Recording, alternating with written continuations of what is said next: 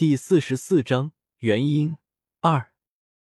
红雪一时冲动，从马车上跳了下来，竟然忘了自己是在车队里，马车都在全速前进，他怎么跑也跑不过马车的，没办法，只得扯着嗓子喊：“皇上！草民有事要见皇上！”顿时，皇上车架边上的侍卫们警戒起来：“来者何人？”“我，我要见皇上。”红雪一时不知道怎么介绍自己，生怕自己女子的身份被拆穿。这时，听见赫连月白的声音从马车里传出来：“让他进来。”众侍卫连忙行礼道：“是，皇上。”来到皇上的车架上，红雪差点惊呆了。这哪里是行军打仗，简直是坐着豪车去旅行。车上有够两个人并排躺着睡觉的软榻，有看书批奏折的积案，有茶水，有点心，就连地面都铺着地毯，这未免也太舒服了。相对于马车外面的行军的战士，简直就是一个天上一个地下。说吧，来找我有什么事？不会是婚期推迟了，心里委屈，来找朕理论来了？赫连月白斜卧在软榻上。一边闭目养神，一边说：“你别太高估你自己了。我来可不是跟你讨论大婚的事。如果我可以选择，我一定不会嫁给你。”哈哈哈！皇帝不再闭目养神，他一下子从软榻上坐起来，笑着说：“朕富有天下，你连朕都不放在心上。我倒是很想知道你想嫁给谁？沈岩吗？他？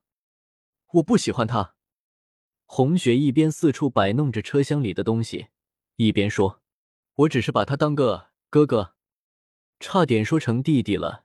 自己都二十五岁了，按理说他们这些人都是弟弟，可是赤玉让他的样子变了太多，现在看起来只有十五岁上下。”红雪在几案上翻到几本奏折，这才想起自己来的意图，边对赫连月白说：“你少扯别的了，我来是跟你商量正事的。”能不能把胡国、夏国还有我们赤月国的情况给我详细的讲述一遍？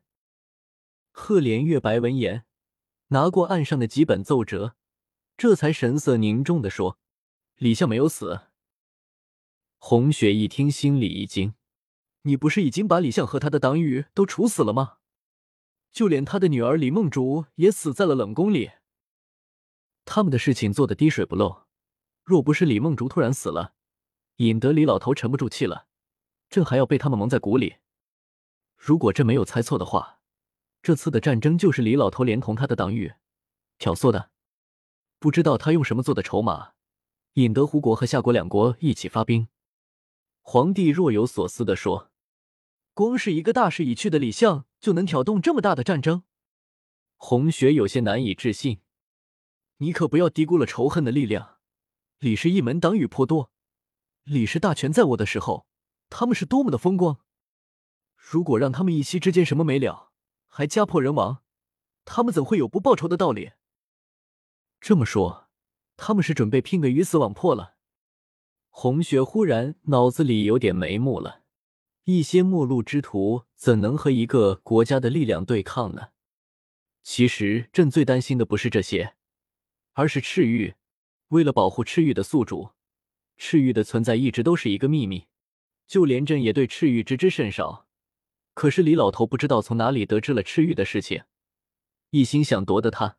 如果这次的战争只是他为了找朕报仇，还好应付；如果是为了赤玉而来，你可就危险了。不过你放心好了，朕会护着你的。你还是顾好你自己吧。你的仇人比我多。再说了。有谁能证明我就是赤玉的宿主？我脸上有写着吗？我说不是，谁又能把我怎样？红雪走到皇帝边上坐下来，说说看胡国、夏国的情况。